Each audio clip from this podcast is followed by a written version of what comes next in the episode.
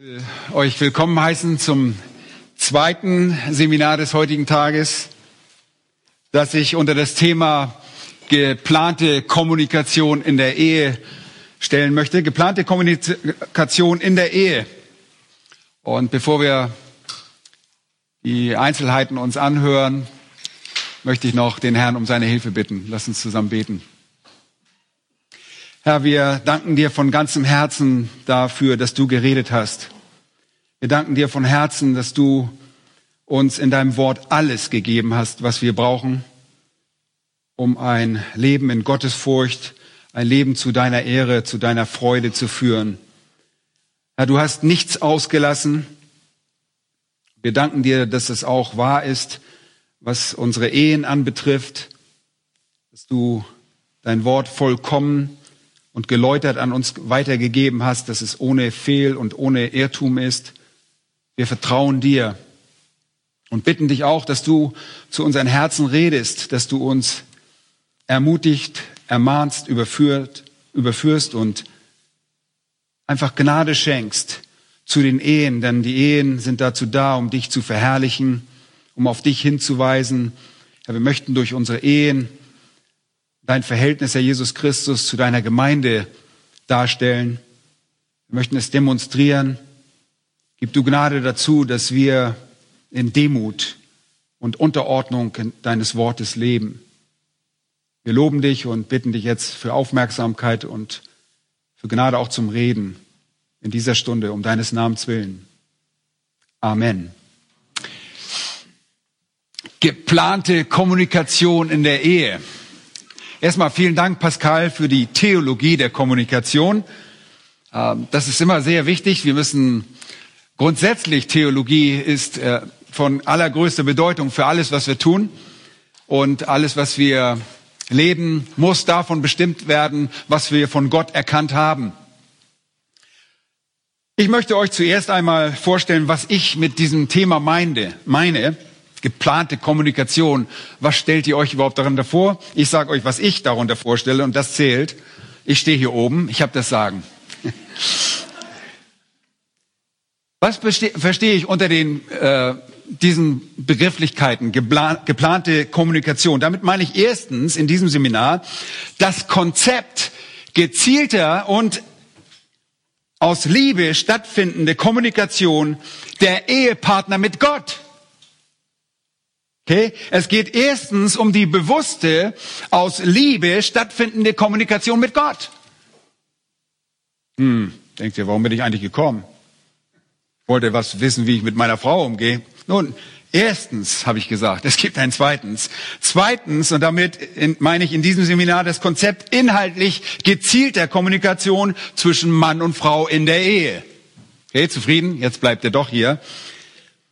Nun, dabei geht es um den Austausch eherelevanter Themen, die systematisch und notwendigerweise kommuniziert werden müssen, damit wir eine Ehe zur Ehre Gottes führen können. Nochmal, es geht erstens um beabsichtigte und geplante Kommunikation mit Gott und zweitens um beabsichtigte und geplante Inhalte der Kommunikation zwischen Ehepartnern.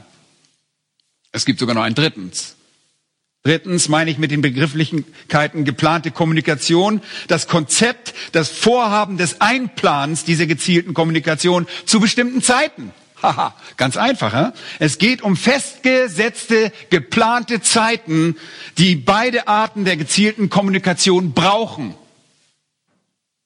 Und ich, keine Angst, ich gehe diese Dinge im Detail durch und ihr werdet noch dahinter kommen, was ich meine jede zwischenmenschliche Beziehung, und ich nenne sie mal sekundäre Beziehung, weil sie zweitrangige Bedeutung einnimmt im Vergleich mit der Wichtigkeit der Beziehung mit zu Gott. Okay? Deshalb jede zwischenmenschliche ist sekundär. Aber jede zwischenmenschliche Beziehung lebt von beziehungsweise wächst durch die Kommunikation der betroffenen Parteien. In unserem Fall der Ehepartner. Es heißt ja geplante Kommunikation in der Ehe. Die Qualität der Ehe, die zur Ehre Gottes geführt werden soll, lebt zu einem sicherlich von dem Reden, dem Austausch, dem Mitteilen beider Partner, Aber, aber zum anderen, und das sollte viel mehr betont werden, ist das Kommunizieren der Ehepartner miteinander ist nicht das wichtigste Element ist, auf das wir uns konzentrieren müssen, sondern die Ehepartner müssen sich auf die Kommunikation mit Gott konzentrieren. Alles andere folgt daraus, wenn die Beziehung zu Gott in Ordnung ist, wenn wir mit Gott kommunizieren. Die primäre, und so nenne ich die Beziehung zu Gott, die Kommunikation mit Gott, die primäre Kommunikation, das ist das Austauschen der Ehepartner individuell mit Gott, ist das größte und das wichtigste Thema einer gesegneten Ehe. Die primäre Kommunikation, das Kommunizieren mit Gott, ihr Lieben, ist das Grundelement für alle Segnungen. Braucht ihr nicht verheiratet sein, das, das trifft auch für Unverheiratete zu. In der Kommunikation mit Gott unterscheidet sich die christliche Ehe von einer weltlichen. In der Kommunikation mit Gott unterscheidet sich eine gesegnete Ehe von einer nicht gesegneten Ehe. In der Kommunikation mit Gott unterscheidet sich eine Ehe zur Ehre Gottes und einer Ehe, die zu deiner eigenen Ehre geführt wird. Die Unterschiede kann man äußerlich nicht immer sofort und augenblicklich wahrnehmen, aber die Eheleute selbst können es meist sehr schnell wahrnehmen, denn ohne diese primäre Kommunikation mit Gott kommt es sehr häufig zu Konflikten. So schüchtert man seinen Bruder ein. Nun, wir haben gehört, auf der einen Seite, dass Gott zu uns spricht. Und auf der anderen Seite, wir als seine Kinder mit ihm reden. Die Intensität der Kommunikation und deren Richtigkeit, deren Richtigkeit zwischen Mensch und Gott, die das Geschöpf Gottes auch bestimmen kann. Kannst du nämlich sagen, ich bete nicht, ich lese nicht, ich höre nicht. Aber diese Intensität zeigt die Qualität der Beziehung an. Die Intensität, wie intensiv du mit Gott kommunizierst, zeigt die Qualität deiner Beziehung mit Gott an und letztlich auch die Beziehung mit deiner Frau und deinem Ehepartner, deinem Ehemann an.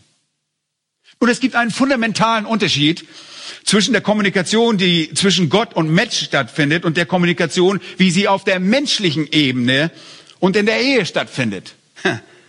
Gott nämlich auf der einen Seite ist ein was? Ein perfekter Kommunikator. Ich weiß, ich bin fast auch perfekt, aber naja, ich bin nicht ganz. Okay, ihr, schon, ihr wisst das schon. Und es muss, Gott muss keine Kommunikation lernen. Er drückt sich perfekt aus. Und er kann perfekt hören. Beziehungsweise versteht den Menschen sogar, wenn wir uns wie unvollkommen ausdrücken oder sogar nur an Dinge denken, versteht uns Gott. Mensch, das wünschen wir uns so manchmal, dass das unsere Ehepartner auch könnten. Dass sie unsere Gedanken lesen können. Warum macht ihr nicht, was ich denke? Und seine Botschaften an den Menschen sind ohne Fehl. Sie sind absolut perfekt. Allerdings kann das nur der Mensch seiner Wahl auch so sehen. Seine Offenbarung ist optimal, denn sein Wort ist gereinigt. Da heißt es im Psalm 18, Vers 31, dieser Gott, sein Weg ist vollkommen. Das Wort Jahwes ist geläutert. Seid ihr nicht froh, dass wir nicht irgendeinen so stümperhaften Gott haben? Oder wie Pascal ihn schon vorgestellt hat, jemand, der keinen keinen Mund hat, keine Ohren hat, irgendeinen so Götzen haben? Also könnt ihr euch alles einfallen lassen und das ist alles richtig, weil letztlich ihr Gott seid. Und das Wort ist geläutert, so ist das Wort Gottes, aber nur dem wiedergeborenen Menschen zugänglich, hat Pascal in seiner Theologie sehr deutlich angesprochen. Nur er versteht die Offenbarung Gottes, und zwar durch die Erleuchtung vom Heiligen Geist. Also von Gott selbst kommt Hilfe, damit wir sein Wort verstehen. Sicherlich versteht der nicht wiedergeborene Mensch, der nicht, der natürliche Mensch auch etwas von Gott. Er kann Gott erkennen und er kann seine Verantwortung gegenüber Gott erkennen. In der allgemeinen Offenbarung der Natur kann er Gott sehen. Aber speziell und spezifisch offenbart sich Gott nur den Menschen seiner Wahl. 1. Korinther 2 sagt Paulus, der natürliche Mensch aber nimmt nicht an, was vom Geist Gottes kommt. Denn es ist ihm eine Torheit und er kann es nicht erkennen. Der natürliche Mensch, der ungläubige Mensch kann es nicht erkennen, weil es ungeistlich beurteilt werden muss. Gottes Hören und das Verstehen dessen, was seine Kinder ihm sagen, wird durch die sogenannte intertrinitarische Intervention, ich erkläre das mal, um durch das Einschreiten des Heiligen Geistes in unserem Leben möglich. Denn Gott vertritt uns im Gebet, er vertritt uns durch seinen Geist. Römer 8 heißt es, ebenso aber kommt der Geist unseren Schwachheiten zu Hilfe. Denn wir wissen nicht, was wir bitten sollen. Wir kommunizieren nicht so gut. Manchmal wissen wir nicht mal, wie wir reden und unsere Gebete sind manchmal sogar stümperhaft. Wir wissen nicht, wie wir beten sollen, wie sie es gebührt, aber der Geist selbst tritt für uns ein mit unaussprechlichen Seufzern. Und ihr Lieben, das ist nicht charismatisches Gelalle, sondern das ist das Eintreten des Heiligen Geistes, der zu der zweiten oder ersten Person der Gottheit das klarstellt, was gemeint ist. Das ist intertrinitare, zwischen äh, der Gottheit bestehende Kommunikation. Und der Mensch Gottes, das Kind Gottes, wird also durch den Heiligen Geist unterstützt, indem Gott durch diese Kommunikationshilfe Hilfe leistet. Und der natürliche Mensch hingegen ist bedingt durch den Sündenfall zwar noch in der Lage, miteinander von Mensch zu Mensch zu kommunizieren, aber das wichtigste Element findet nicht und kann nicht stattfinden, denn der Mensch ist von Natur aus geistlich tot und kann mit Gott nicht kommunizieren. Das ist das, was wir in der Theologie gelernt haben. Erst nach der Wiedergeburt ist die Kommunikation mit Gott das wesentliche Element unseres Lebens. Und es ist nicht nur das Wesentliche, es ist das Wichtigste, der wichtigste Aspekt unserer Kommunikation, äh, der wichtigste Aspekt in unserem Leben geworden. Der wahrhaftig gläubige und gerettete Mensch, und ich habe gute Nachricht, egal ob verheiratet oder nicht, sucht und ihr Lieben, ich spreche von einem Suchen, das charakteristisch ist für diesen Menschen. Er sucht aus Liebe das Angesicht Gottes und kommuniziert mit ihm. Okay? Leider. Das ist ein dickes, dickes, dickes Leider. Der wiedergeborene Christ nicht frei von der Macht und Gegenwart der Sünde, sondern bisher nur befreit von dessen tyrannischer Sklaverei. Wir leben noch mit einer unerlösten menschlichen Natur und sehen uns oft und wiederholt umstrickt von Sünde. Wem geht es nicht von euch so? Meldet euch.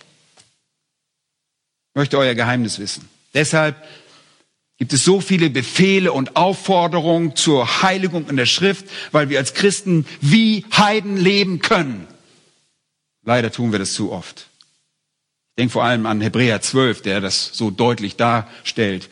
Da sagt er, da wir eine so große Wolke von Zeugen um uns haben, lasst uns jede Last und die Sünde ablegen, die uns so leicht umstrickt. Und dann lasst uns mit Ausdauer laufen.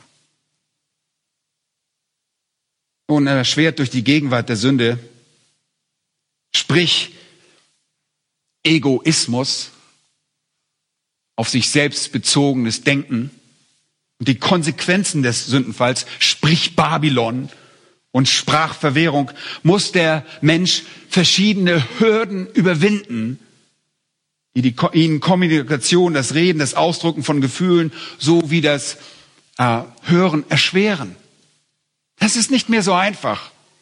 Ich stelle mir das wunderbar vor, wie das im Garten Eden zwischen Adam und Eva und zwischen den beiden und Kommunikation mit Gott war. Aber diese Kommunikation haben wir nicht mehr. Wir müssen dafür arbeiten. Es ist viel Arbeit. Pascal hat es schon betont. Und in Bezug auf das Hören, in der primären Kommunikation zwischen Gott und Mensch muss der Mensch lernen, auf Gottes Wort zu hören. Problem, das uns aber durch den Sündenfall beschert wurde, war, dass das Wort zunächst nicht in unserer Muttersprache kommuniziert wurde. Ja, Gott hat geredet, Die biblischen Sprachen können und konnten jedoch mit Mühe erlernt werden. Und so haben wir die Bibeln in der deutschen Sprache, in die deutsche Sprache übersetzt. Dem Hebräischen, Aramäischen und Griechischen. Nachdem wir jetzt also dieses Wort in deutscher Sprache vorliegen haben, müssen wir es auch richtig verstehen. Und das ist das Thema der Hermeneutik. Und ihr denkt, Borchmann, was machst du da eigentlich? Machst du jetzt ein Theologie-Seminar?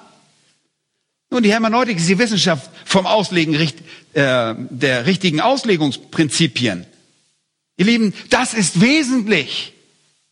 Ihr müsst alle, selbst wenn ihr nicht verheiratet seid, die Bibel täglich auslegen. Deren Bedeutung erfassen und die zeitlosen Prinzipien müssen in eurem Leben Anwendung finden, und zwar täglich. Kind Gottes, musst du dir Zeit nehmen, damit du Gott hörst. Und das ist das Bibellesen. Und da ist nicht der Schlussstrich, sondern und das Verstehen der Texte, die du liest. Und wenn wir das verstanden haben, dann das Anwenden dieser Schrift. Deine Hörfähigkeiten müssen verbessert werden. Dein Verständnis muss verbessert werden, deine Anwendung des Wortes muss verbessert werden. Übrigens, Gott spricht zu allen, zu all seinen Kindern dieselben Wahrheiten. Ja, ich höre manchmal, dass Leute sagen, Gott hat mir gesagt und da kommt irgendeine so Sonderoffenbarung heraus. Ja, du hast irgendwas falsch verstanden. Deine Hörfähigkeit muss verbessert werden. Gott spricht zu all seinen Kindern dieselben Wahrheiten. Er spricht durch sein Wort, das für mich die gleiche Bedeutung hat wie für dich. Es gibt nur die eine Bedeutung. Das Wort des Gottes. Und wie du es anwendest, das hat viele Anwendungen. Und auf der anderen Seite musst du dir auch Zeit nehmen, damit du mit Gott sprechen kannst. Und mit, merkt ihr, das ist Kommunikation. Nur wenn diese Kommunikation zu Gott, hört gut zu, eine Liebesbeziehung beschreibt und Gott in deinem Leben deine absolute Priorität ist, dann wirst du in der Lage sein, auch auf zwischenmenschlicher Ebene richtig zur Ehre Gottes zu kommunizieren. Lieben, es geht nicht darum, dass wir bestimmte Knöpfe drücken, bestimmte Techniken anwenden, bestimmte Maßnahmen ergreifen, damit meine Botschaft ankommt.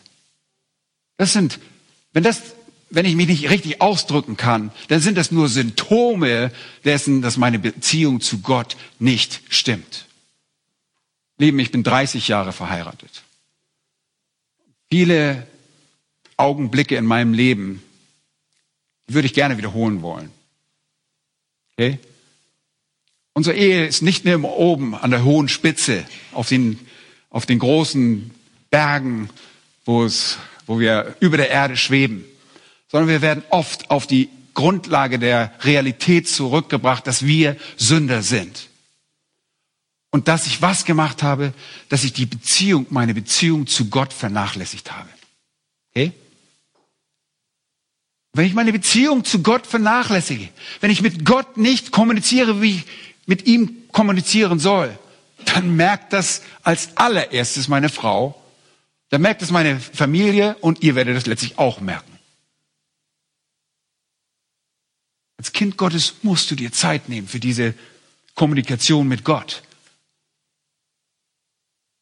Nur wenn diese Kommunikation eine Liebesbeziehung ist, wirklich, und wenn, wenn aus Liebe zu, zu Gott Kommunikation mit ihm stattfindet, dann wirst du zu Ehre Gottes alle anderen Beziehungen pflegen können, auch in deiner Ehe. Ihr Lieben, um mit Gott richtig kommunizieren zu können, meine ich nicht, dass du nur einfach nur redest. Es geht nicht, und Pascal hat es so deutlich gemacht, es geht nicht nur darum, dass wir einfach reden, sondern das Richtige und die Wahrheit reden Glaubt niemals, dass weil ein Mensch reden kann, dass er gesegnet ist und das Richtige tut. Nein, sondern ein Mensch muss zur Ehre Gottes reden und kommunizieren. Und ihr wisst sicherlich schon, dass Kommunikation mehr als nur Worte sind. Worte sind dabei nicht einmal ein zuverlässiges Zeichen. und ihr Vorhandensein sind auch kein ausreichendes Kriterium guter Kommunikation. Lassen wir uns durch einen Wortschwall von Menschen nicht betören und täuschen. Wir können falsch reden. Wir können Unwahrheiten reden. Epheser 4 sagt, redet die Wahrheit. Und zwar in Liebe müssen wir reden. Wir können lieblos reden. Zu den Korinthern sagt Paulus, alles, was bei euch geschieht, in Kapitel 16, Vers 14, lasst in Liebe geschehen. Wir können zu viel reden. Und wir haben gehört, wir können zu wenig reden. Die Schrift warnt uns vor Reden, dass wir in 1. Äh, Prediger 5 heißt es, denn da, wo man viel träumt, da werden auch nichtige Worte gemacht. Lieben, ich wünschte, ich könnte so viele meiner Worte zurücknehmen weil ich einfach zu viel geredet habe. Zu viel geredet. Dinge, die nicht angebracht waren. Nicht umsonst waren Sprüche 10, Vers 19, wo viele Worte sind, da geht es ohne Sünde nicht ab. Wer aber seine Lippen im Zaun hält, der ist klug. Leben, wir sehen diese Ausgewogenheit. Auf der einen Seite müssen wir reden, weil das Ausdruck unserer Liebe ist. Aber auf der anderen Seite müssen wir das reden, was richtig ist. Und es muss geheiligt werden durch unsere Beziehung zu Gott. Wenn er zu uns redet, durch sein Wort, sein Wort heiligt uns, sein Wort sondert uns ab, damit wir das Richtige reden. Jede, für jede effektive Kommunikation, die sich auf menschlicher Ebene befindet, ist die primäre Kommunikation mit Gott von größter Bedeutung.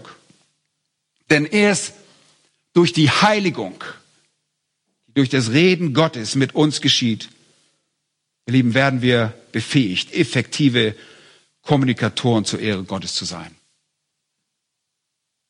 Ich verrate euch ein Geheimnis. Das ist kein Geheimnis, wenn ihr ehrlich seid. Wir vernachlässigen unsere Kommunikation mit Gott allzu oft. Es wird nur ein Programm, es ist nur traditionell, es ist eine Gewohnheit. Das ist nicht damit gemeint. Die Kommunikation zwischen Ehepartnern, ihr Lieben, ist ein geistliches Unterfangen, eine geistliche Angelegenheit. Reden und der Ausdruck von Emotionen müssen geistliche Prägung haben, damit Gott geehrt und der Partner erbaut wird. Und erst wenn die primäre Kommunikation stattfindet, und zwar als funktionierende Liebesbeziehung, dass du deinen Gott mehr liebst als deinen Ehepartner. Nur wenn das tatsächlich umgesetzt wird, wirst du ein richtig, richtiger Kommunikator und ein effektiver Kommunikator in deiner Ehe.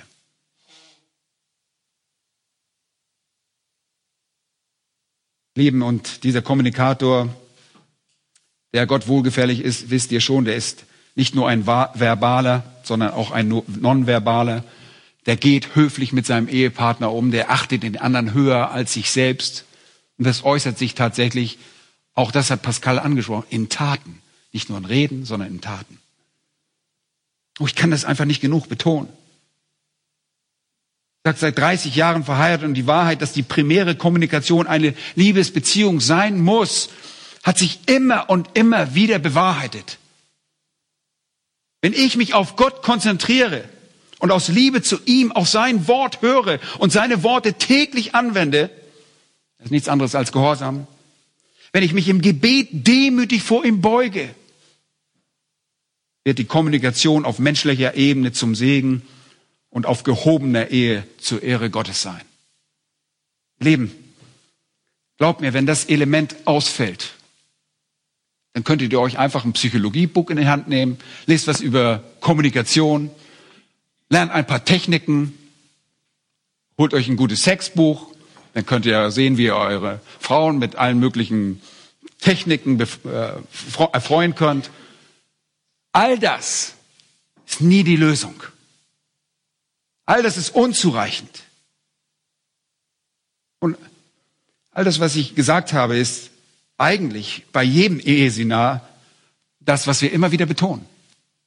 Deine geistliche Beziehung zu Gott und deine geistliche Reife bestimmt die Qualität deiner Ehe. Sie muss die Priorität haben. Ich weiß nur, dass wir zu schnell darüber weghören. Und deshalb bringe ich das jetzt einfach in diesem Eheseminar an. Leute, das ist so. Spart euch manche Ehebücher. Spart euch die ganzen Listen von Techniken und Methoden und konzentriert euch auf Gott. Liebt Gott. Was ich euch gesagt habe, das ist auch nichts Neues.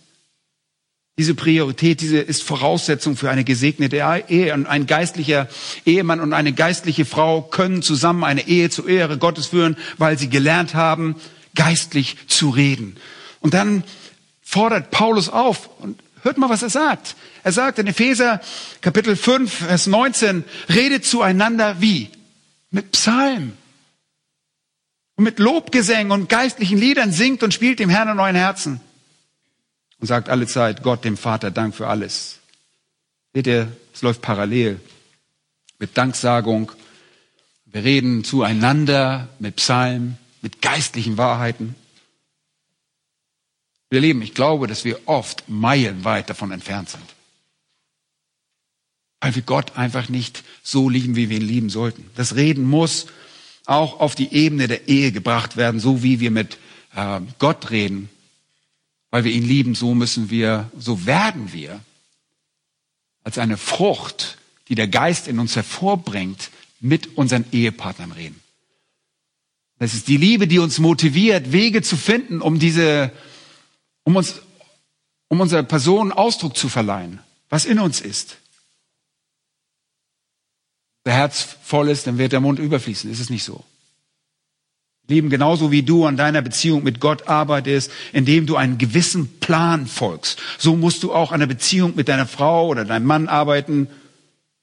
Ihr alle habt hoffentlich alle einen Bibelleseplan, den ihr systematisch und nach einer bestimmten Schema befolgt.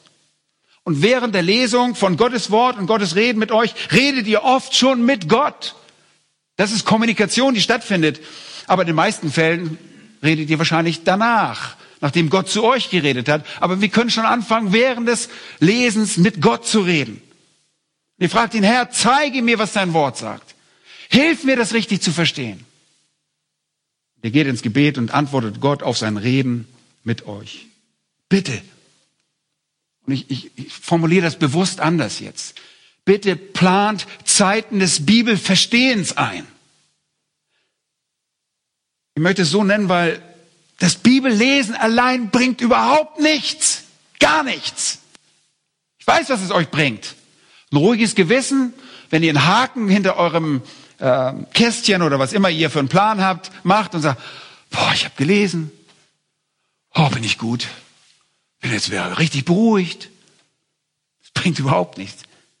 Ein Haken sammelt dir keine Punkte bei Gott. Lasst euch daran nicht genügen. Geht mit Fragen an den Bibeltext heran. Fragen an Gott.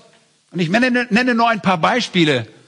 Ihr wisst schon, diejenigen, die wir zuletzt besucht haben, die haben diese Fragen auch gehört. Die haben uns ganz komisch angehört. Wie liest du deine Bibel? Nun, Gott, was kann ich von dir in diesem Text erfahren? Wenn du diesen, deinen Bibeltext, der für heute dran ist, dann fragst du, was kann ich aus diesem Text von meinem Gott lernen? Was erfahre ich über Gott? Zweitens, was erfahre ich über mich selbst? Was sagt dieser Text über mich selbst aus? Drittens, was sagt dieser Text über den Feind Gottes aus? Und viertens, welche Wahrheit kann ich heute in meinem Leben umsetzen? Gibt es irgendwas in diesem Text, was ich sofort umsetzen kann und gezielt anwenden kann. Ebenso fördern wir unsere Liebesbeziehung zu Gott. Wisst ihr, wenn Gott spricht und wir nicht reagieren, ist es so, als wenn deine Frau sagt, ich mag Blumen und du keine Blumen bringst. Okay? Und du denkst, ja, die mag Blumen, ist ja eine tolle Frau. Die ist ganz normal, die Frau, die mag Blumen. Nein, das war eine Einladung. Bring mir mal ein paar Blumen. Und so ist es auch, wenn wir den Text lesen und haken diesen Text ab und denken, ha, ich habe meine geistliche Pflicht erledigt. Ich bin ja wirklich ein toller Hecht. Wir müssen diesen Text anwenden. Dann freut sich Gott, dass sein Wort in unserem Leben Niederschlag findet, dass wir das tun. Wir leben einen Text lesen und es gibt Zeiten, wo wir mal große Abschnitte hintereinander leben. Ich habe mich auch mal dem gewidmet, ja, ein paar Jahre hintereinander, einfach große Abschnitte, einfach so zu lesen, um des Zusammenhangs willen. Aber das ist nicht ausreichend. Du musst über diesen Text nachsinnen, meditieren und denk nicht gleich an transzendentale Meditation dabei, sondern einfach über ein intensives Nachdenken über das Wort Gottes. Das ist viel wichtiger, als wenn ihr große Abschnitte gelesen habt und sagt, ich habe heute den ersten Korintherbrief gelesen. Bin ich nicht toll? Weißt du was? Bringt gar nichts. Denk über den Text nach. Stell Fragen an den Text und frag, wie du diesen Text umsetzen kannst. Und plane diese Zeit ein. Und das ist nicht das einzige Element in der geplanten Kommunikation, den du verfolgst, sondern ihr wisst, wir helfen euch dabei, diesen Plan umzusetzen. Als Hirten und Aufseher der Gemeinde versorgen wir euch mit systematischer Lehre, damit ihr in der Kenntnis Gottes und seines Willens wachst. Und ihr kommt nach Plan in die Gemeinde. Und wenn ihr es nicht tut, habt ihr schlechte Karten. Wenn ihr nicht um neun Uhr morgens hier seid, denkt, ich gehe heute mal um ein Uhr hin, verpasst, vorbei. Ihr müsst planen, ihr plant hierher zu kommen. Und so planen wir Zeiten für Gott ein, ganz bewusste, individuell als Ehepartner. Und ich betone das, weil es so einfach ist, diesen Punkt unter den Teppich zu kehren. Wenn neben dir in deinem Bett eine Ehefrau aufwacht, ist der erste Gedanke, oh, ich muss mit mir, vielleicht mit ihr reden. Aber mach das lieber nicht. Du redest so viel dummes Zeug, wenn du nicht erst mit Gott redest. Rede erst mit Gott. Füll dich mit seinem Wort, lass das Wort Gottes reichlich in dir wohnen. Und wir sorgen dafür, dass ihr in der Gemeinde unter das Wort Gottes kommt. Und wenn ihr Probleme habt, dann kommt ihr in die Seelsorge, damit ihr das Wort Gottes zu einer bestimmten Situation und einer bestimmten Lebenslage anwenden könnt oder in eurem Denken einfach korrigiert wird, so dass ihr biblisch denkt. Es geht nicht darum, dass wir uns eure Meinung sagen über etwas, sondern wir sagen euch, was Gott darüber denkt. Das ist der Zweck der biblischen Seelsorge, dass ihr versteht, wie ihr richtig denken sollt und richtig handeln sollt, kommt aus richtigem Denken. Und dann kommt ihr zur Gebetsstunde und die habt ihr eingeplant und lernt mit Gott zu reden. Das kann man auch zu Hause lernen, sicherlich. Es ist so wunderbar zu sehen, wie unsere Kinder, wenn sie in die Gebetsstunde kommen und wie sie intelligent beten können. Wo es nicht immer nur darum geht, oh, danke Herr, dass wir so einen schönen Tag hatten, Amen. Ja, oder dass wir heute schönes Essen hatten, Amen. Sondern dass sie lernen, für andere zu beten, gezielte Anliegen zur Ehre Gottes zu beten. Das planen wir ein. Weil Gebet ist Reden mit Gott. Und wenn du Gott nicht liebst, dann hast du auch keine Lust mit ihm zu reden. Und seid doch mal ganz ehrlich, wie viel redet ihr mit Gott? Und dann weißt du, wie sehr du deinen Gott liebst. Harte, harte Feststellung eine harte Maßnahme, die wir vornehmen müssen. Wir stellen fest, boah, liebe mein Gott nicht so, wie ich ihn lieben sollte. Daran müssen wir arbeiten.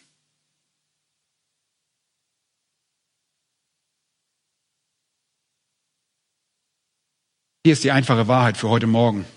Plane erstens eine konsequente Kommunikation mit Gott ein und begreife, dass es nicht nur eine obligatorische, pflichtbewusste Übung ist des Bibellesens, sondern eine Liebesbeziehung zu Gott, bei dem du Gott begreifen möchtest.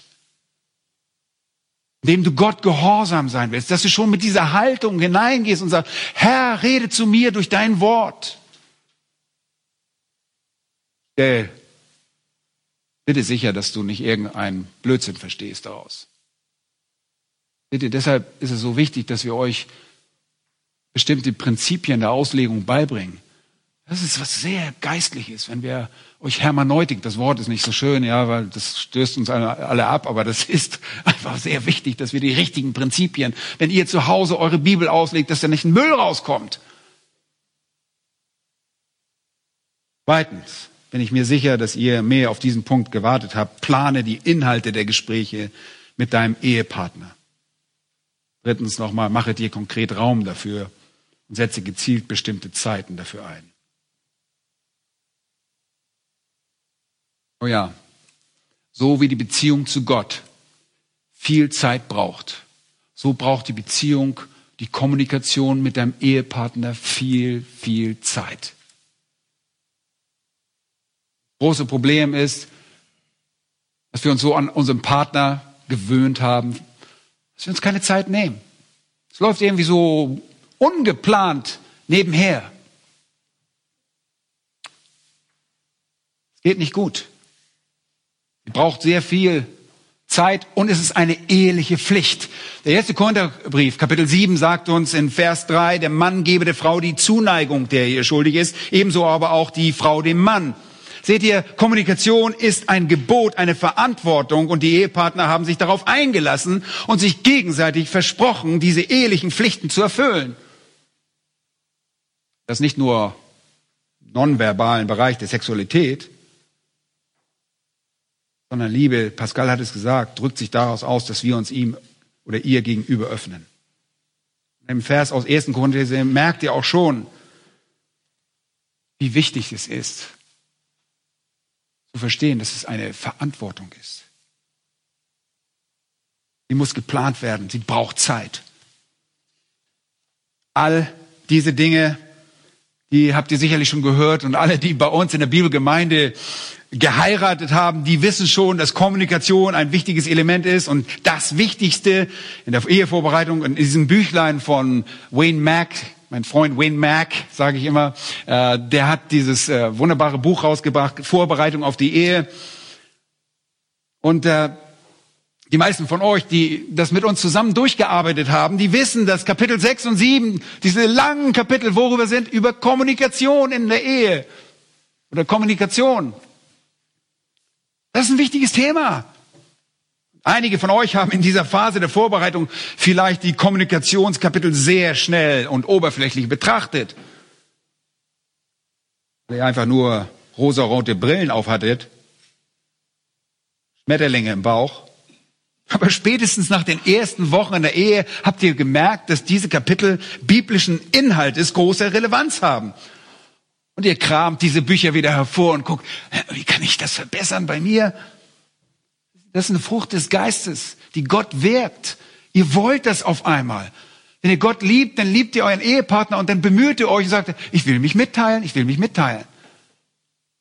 Wenn du die erste Priorität einschlafen lässt, wenn du nicht mit Gott kommuniziert, ist dir deine Ehepartner auch nicht wichtig. Behältst du alles für dich. Und sage euch eine schlichte Wahrheit. Ihr tut ganz gut daran, solche Bücher immer griffbereit zu haben. Und äh, ich weiß, Pastor Wayne hat andere Ehebücher herausgebracht. Es gibt mittlerweile so viel auf dem deutschen Markt, in der deutschen Sprache. Vor vielen Jahren hat äh, Wayne mal einen Satz von Hausaufgabenbüchern herausgebracht. Und äh, die haben wir, diesen Satz haben wir Teil B hat, glaube ich, auch zum Teil was übersetzt. Und wir haben die in digitaler Form für persönliche Anwendung ähm, bereit, können wir euch auch gerne bereitstellen. Da, da gibt es Listen von über die Kommunikation, seitenlang habe ich gerade erst wieder gefunden, seitenlang auch in deutscher Sprache, wenn ihr das haben möchtet, sagt einfach Bescheid. Gute Bücher gibt es auch von Paul Tripp, wie Krieg der Worte, Werkzeuge in Gottes Hand, haben wir auch schon durchgenommen hier in dieser Gemeinde. Es fehlt uns nicht daran, irgendwelche Instrumente und Techniken zu lernen, wie wir kommunizieren. Es muss getan werden, es muss eingeplant werden. Es läuft nicht nebenbei. Wir müssen systematisch an diese Themen herangehen. Was sind da für Themen? Und eigentlich alles, was im Leben von Wichtigkeit ist, müssen wir geplant durcharbeiten. Und ich gebe euch mal eine Liste von ein paar Dingen. Ich fange mal einfach mit einem Thema an. Ihr müsst als Ehepartner über Finanzen sprechen. Uh, wirklich? Müssen wir das? Ja, eine Thematik, über die Ehepaare reden müssen und viel gestritten wird und Uneinigkeit herrscht. Warum herrscht Uneinigkeit? Weil wir nicht dem Wort Gottes folgen, weil wir nicht voll Geistes sind. Nun, wenn ihr heiratet, werden aus zwei Bankkonten wird ein Bankkonto. Und man sagt, dein Geld wird ihr Geld sein, ihr Vermögen, dein Vermögen. Richtigerweise muss es heißen, Gottes Geld müssen wir jetzt gemeinsam treu verwalten. Okay? Darüber muss man sprechen. Es ist weise und notwendig zu reden, wie die von Gott anvertrauten Finanzen zu seiner Ehre eingesetzt werden sollen. Und meine Frage ist, habt ihr ein Budget? Vielleicht kennt ihr das Wort nicht mal, was das ist. Habt ihr, habt ihr einen Haushaltsplan? Ja? Habt ihr, habt ihr das, was euch zur Verfügung steht, systematisch eingeplant oder vernünftig aufgeteilt, so dass ihr wisst, wo euer Geld hingeht? Oder lebt ihr nur von der Hand in den Mund? Leute, wir haben das, wir haben das selber lange so getan. Wir haben nie, wir haben nie Probleme mit Geld gehabt. Wir hatten nie, nie, hatten nie was, ja. Wir haben aber auch nie Schulden gehabt. Aber wir haben einfach Geld ausgegeben, wie es kam. Dann haben wir uns irgendwann mal hingesetzt, hat schon ein paar Jahre gedauert in unserer Ehe. Wir sind sowieso ganz langsam, ne? Und dann haben wir gesagt, Mensch, lass uns das, was, was Gott uns zur Verfügung stellt, zu seiner Ehre optimaler einsetzen. Wisst ihr was? Auf einmal können wir Sachen beiseite legen und können, konnten jetzt äh, vor kurzem unser Wohnzimmer, unser Haus renovieren und das hätten wir früher nie hingekriegt. Ja, da war einfach weg das Geld. Ne? Und äh, obwohl man sich immer gesagt hat, ja, der neueste Computer, der muss jetzt unbedingt her und es, ich habe immer einen Grund gefunden, warum ich mir das kaufen konnte, was ich wollte. Meine Frau konnte ich immer sehr gut überzeugen. Ja? Im ersten Jahr hier in Berlin oder zweiten Jahr habe ich meine Frau gesagt, Motorrad ist unbedingt wichtig für einen Pastor. Ja? Und so haben wir beide Pastoren, beide Ältesten haben Motorrad gehabt. Ja, Carrie hat seine Frau auch überzeugt. Keine unserer Frauen war wirklich begeistert. Wir haben die einfach über, wir haben die so überfahren, haben gesagt, die machen wir platt. Wir wollen unser Motorrad haben. Stell dir mal vor, wie viel Zeit wir sparen, wenn wir die Autos überholen können. So, so eine blöden Argumente. Kennt ihr das auch? Ja. Aber Spaß beiseite. Spart ihr für bestimmte Dinge?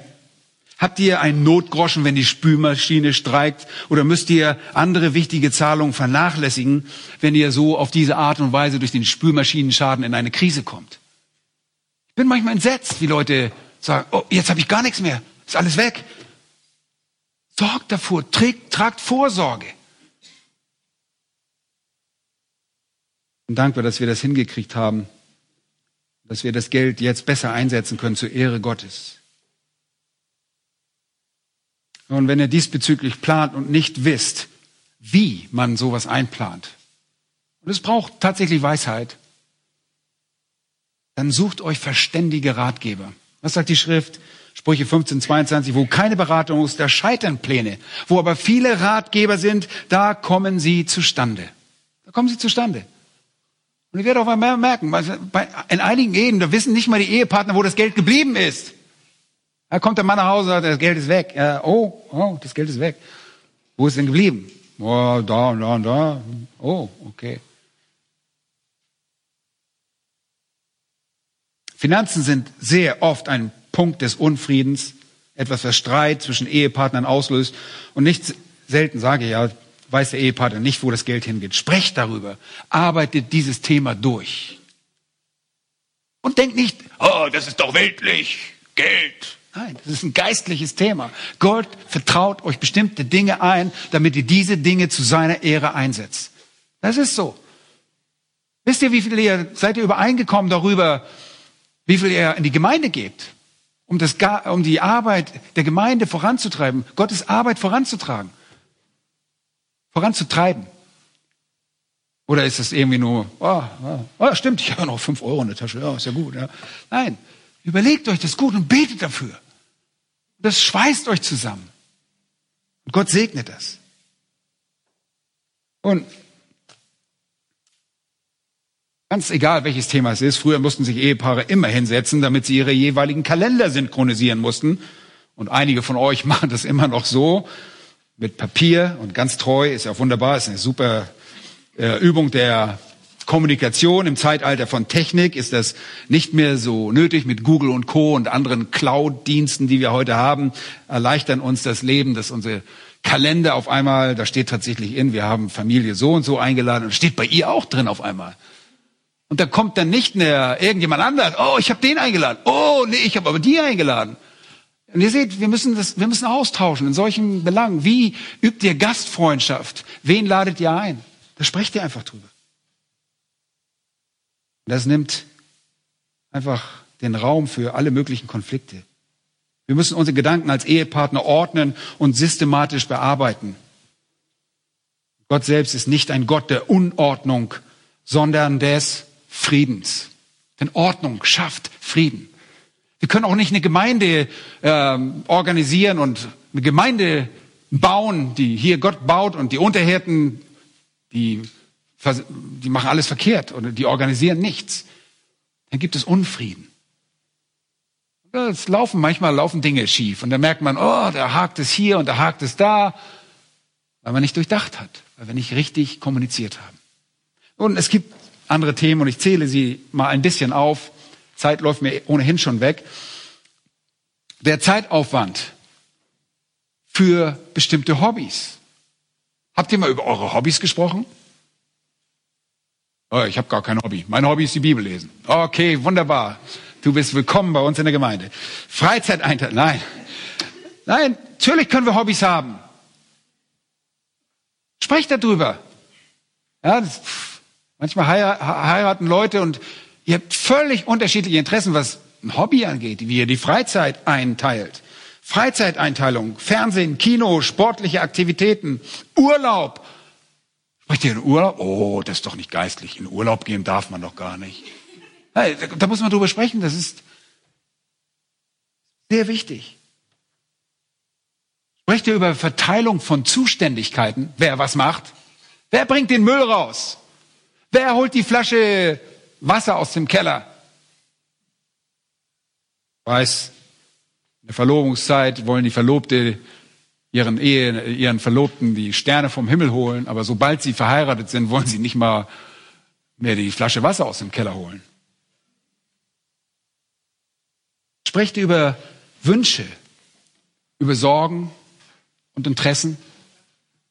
Wisst ihr was? Meine, die Sorgen meiner Frau sind mir völlig egal, wenn ich nicht Gott liebe dann setze ich meinen Willen durch. Wisst ihr, wir tun so viele Dinge im Fleisch. Ich kann sogar hier oben stehen und Dinge im Fleisch tun. Ich muss mich ständig prüfen, Herr, tue ich das zu deiner Ehre oder tue ich das zu meiner eigenen Verherrlichung? Da müssen wir uns sorgen um den anderen, weil das durch die Liebe Gottes, die in unserem Herzen wirksam werden kann, motiviert wird. Ihr, ihr wisst, dass der Heilige Geist, der in unser Herzen ausgegossen ist, die eigentliche Kraft ist, die wir anzapfen. Die Liebe ist in unserem Herzen, nach Römer 5, 5, sie ist ausgegossen. Wir können lieben, wir können uns entscheiden, etwas zu tun. Wir können es nur nicht tun, wenn wir den Geist Gottes dämpfen, wenn wir in Sünde leben und Sünde nicht ausräumen. Glaube, deshalb sage ich, geplante Kommunikation muss als erste eine geplante Kommunikation mit Gott sein. Und weiß dein Partner, was deine Wünsche sind, wonach du dich sehnst. Die Offenheit für dieses Mitteilen kommt nur zustande, wenn ihr euch einzeln auf Gott ausrichtet. Fängst du an auf einmal. Dann wird dir auf einmal dein Partner wichtig und dann sagst du, hier, so denke ich, so fühle ich. Wie fühlst du? Erzähl mir mal. Also ich habe einigen Bereichen in meinem Leben kämpfe ich sehr. Ich kann nicht verstehen, wie meine Frau fühlt. Ich denke, hä? Verstehe ich einfach nicht. Und ich muss es einfach annehmen, weil sie mir das gesagt hat und mitgeteilt hat. Und dann denke ich irgendwie, nee, die müsste eigentlich fühlen, wie ich fühle. Und dann schwupps, mache ich wieder, was mir gefällt. Und vernachlässige völlig, was sie denkt und fühlt. Und ich merke, ich bin wieder egoistisch. Ich muss wieder auf die Knie gehen. Ich brauche wieder Vergebung. Und es gibt Themen, die von ganz großer Bedeutung sind. Das sind die Geist, das sind eigentlich alle geistlich, aber geistliche Themen meine ich Gottesdienst, Bibelstunden, Andachten. Alles durch. Was denkt ihr darüber? Ja, warum kommt euer Warum kommt deine Ehefrau nicht mit in die Bibelstunde? Oder warum kommt deine Frau nicht in die erste Stunde? Oder warum, wie sprecht ihr, sprecht ihr darüber? Oder ist es einfach so, oh, heute nicht geschafft? Oder arbeitet ihr bewusst darauf hin, dass ihr es schaffen werdet? Weil ihr das geplant habt? Sprecht ihr über die eigene geistliche Entwicklung und die der Kinder? Und was lest ihr? Wisst ihr, was eure Ehepartner, vielleicht eure Kinder lesen? Ganze Menge, oder? Dann ist da das Thema der Sexualität, was nicht nur nonverbal ist, aber schon ähm, großenteils ein großes Thema, das uns als Hirten in der Gemeinde die meiste Seelsorge beschert.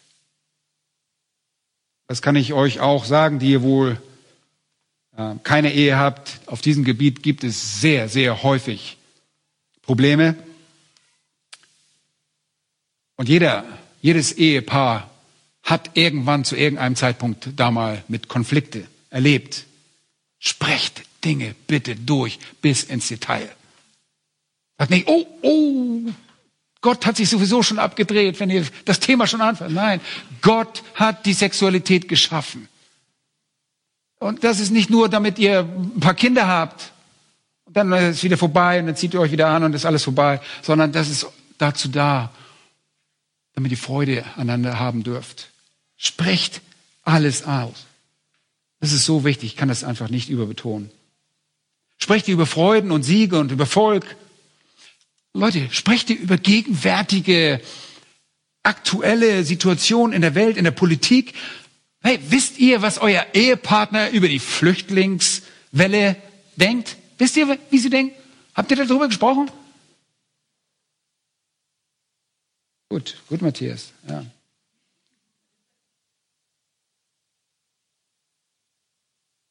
Erziehung, wenn Kinder da sind.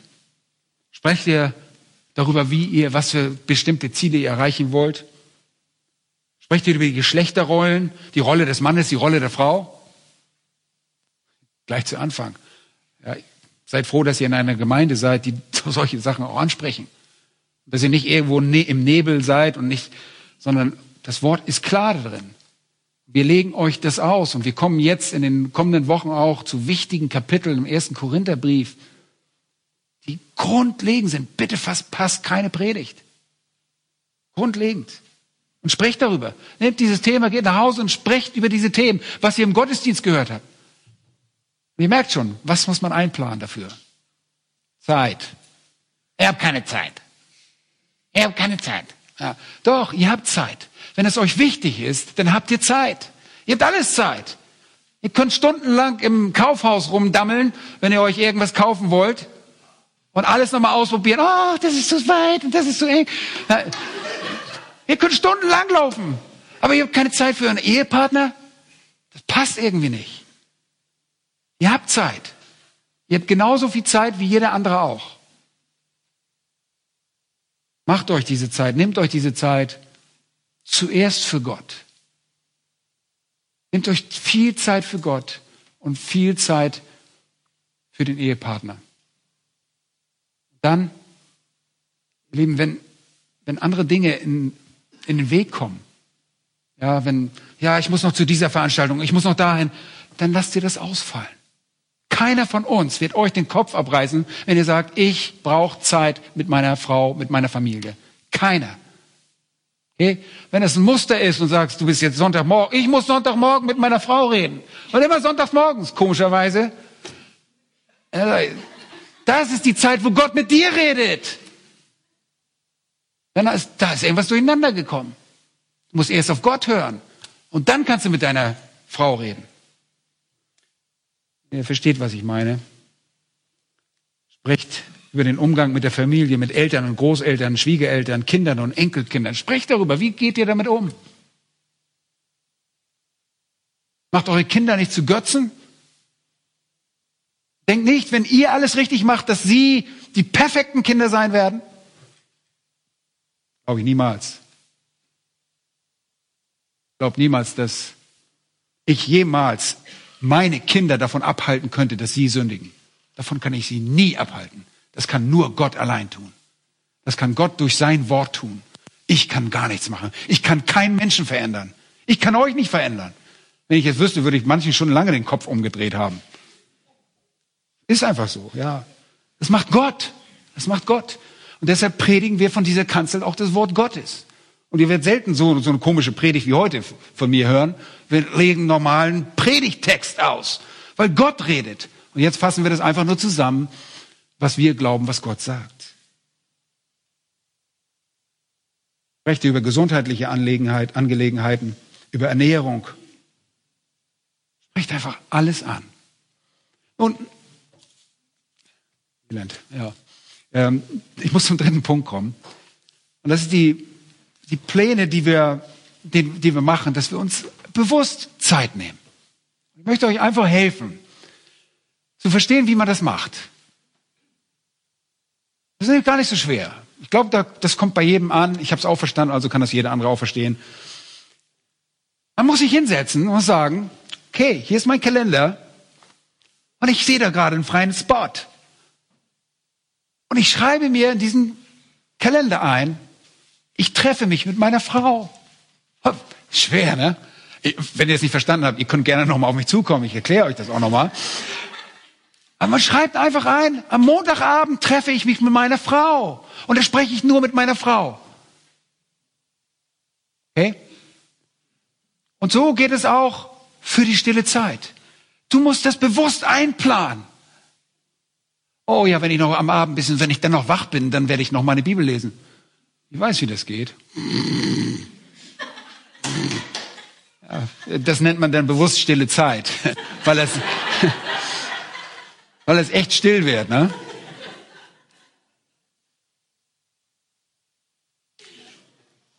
Lieben, bei mir steht nicht die stille Zeit mit Gott drin, das muss einfach Voraussetzung sein. Wahrscheinlich müsste ich mir das manchmal größer dahinter schreiben, dass ich sage, dann und dann stehe ich auf. Meine Frau ist da rigoros, Manchmal so, wenn ich aufwache, hau ich so, hä? keiner mehr da. Ist weg. Die steht um halb sechs auf, ist weg, macht ihre stille Zeit und äh, bereitet einige Dinge vor. So muss es sein. Es muss regelmäßig, bewusst kommuniziert werden mit Gott. Und dann schreibt ihr deine Zeit mit deiner Frau ein. Und denkt aber nicht, dass das die einzige Zeit ist, wo ihr redet. Ha. Das wäre schlimm. Aber das ist eine zusammenhängende Zeit, wo ihr euch eurer Kinder entledigt. Ja, wo ihr nicht die Kinder mit dabei habt, sondern sagt einfach so, jetzt gehen wir dahin, wo wir ungestört reden können. Und wisst ihr was? Das ist die Lösung für alles. Pustekuchen ist nicht die Lösung. Die, die Lösung ist erst, wenn deine Beziehung mit Gott in Ordnung ist, wenn du mit Gott richtig kommunizierst. Und wenn du Gott gehorsam bist, dann sind diese Eheabende kommunikative, effektive, zu, äh, erfolgreiche Abende zur Ehre Gottes. Wisst ihr was? Wir haben Eheabende gehabt, wo wir bei Aldi rumgedammelt sind. Ja, einkaufen waren. Da steht Eheabend drin. Ja, und das war unser Eheabend. Wisst ihr, weil wir uns nichts zu sagen hatten, weil wir einfach nicht gehorsam waren. Und so ist es. Dieser Eheabend wird erst effektiv, wenn ich voll Geistes bin. Und die Frucht des Geistes könnt ihr euch alle selber anschauen im Galaterbrief, Kapitel 5. Erst dann, und deshalb möchte ich euch, bitte, bitte, bitte, hört das. Ich weiß, es ist ein Seminar und ihr wollt gerne die, die Einzelheiten der Mitten, mit, des Miteinanders gerne hören, aber ich möchte euch sagen, kehrt dahin zurück, dass ihr sagt, Herr, du musst meine erste Liebe sein. Sonst nützt alles nichts. Dann ist, denn nicht kommunizieren ist einfach nur ein Symptom. Ist nur ein Symptom. Ja, der Streit, der entsteht, ist nur ein Symptom, dass du Gott nicht liebst, wie du ihn lieben sollst. Nicht deine Frau nicht liebst, das, das ergibt sich aus jedem, immer daraus. Du dämpfst den Geist und der Geist bringt nicht das in dir hervor, was du hervorbringen sollst für jeden anderen auch. Es ist ja nicht nur deine Frau, die leidet. Die armen Kinder, die müssen auch alles miterleben. Ja, und, äh, und jeder andere auch. Deshalb ist ganz einfach. Plane die primären und die sekundären Kommunikationen ein. Zeit nehmen, Und dann wendest du dich gegen bestimmte Klischees, bestimmte Erwartungen, die Leute an dich herantragen und sagst, nee, ich kann nicht. Und machst das, was richtig ist. Gott wird es segnen. Gott wird es segnen. Unser Segen liegt nicht darin, dass wir alles Mögliche machen und überall rumwirbeln und alles umdrehen, jeden Stein. Wisst ihr was? Jesus war sehr ruhig. Der hätte auch gesagt, Jesus, warum bist du eigentlich nicht noch nach Ägypten gegangen, nach Libyen und nach Italien? Und nein, Jesus hatte einen ganz bestimmten Plan. Der hat sich nicht außer Ruhe gebracht. Er hat gesagt, ich tue das, was mein Vater von mir will. Und manche haben Anforderungen an ihn gestellt. Seine eigenen Brüder haben gesagt, hey, geh mal ein bisschen los, zeig dich doch mal, zeig mal deine Wunder, damit die an dich glauben. Jesus hat seinen eigenen Plan durchgeführt. Ich merke es manchmal, ich werde in so einen Strudel reingezogen, wo Erwartungen oder ich, ich erlege sie mir vielleicht auch oft selbst auf, Erwartungshaltungen, wo ich etwas tun sollte und, und dann befriedige ich mein eigenes Fleisch damit, aber ich habe nicht getan, was Gott gesagt hat. Das müsst ihr lernen, das muss jeder einzelne von euch lernen, besonders in der Ehe. Einfach zu sagen, Herr, ich möchte mit meiner Frau richtig reden, weil ich dich liebe. Das muss das Resultat sein, dass du sagst, jetzt schalte ich mein Smartphone aus. WhatsApp muss die Klappe halten. Facebook kann mich nicht herumdiktieren. Das Telefon haben wir ausgestellt. Das dürft ihr tun. Übrigens, ihr könnt mich auch übers Handy erreichen, aber das ist nur, weil wenn es einen Notfall gibt in bestimmten Zeiten. Und das ist so schön in der Gemeinde zu sehen, dass ihr das damit angefangen habt. Wir reden alle über Eheabende und Kommunikation. Es ist aber nicht nur ein Eheabend, sondern nehmt euch einfach bewusst Zeit. Plant Zeiten ein, vielleicht schon am Morgen, wo dann aus der individuellen Kommunikation mit Gott, die ihr zuerst habt, eine gemeinsame Kommunikation mit Gott stattfindet, wo wir gemeinsam zusammen beten. Das ist so schön, ja, sich hinzusetzen und für euch als ganze Gemeinde zu beten, ja, für alle, alle Anliegen am Tag zu beten, das in Gottes Hand zu geben und sagen, Herr, kümmer du dich darum. Das ist so leicht, durch den Tag zu geben, weil du weißt, du hast es Gott schon lange abgegeben.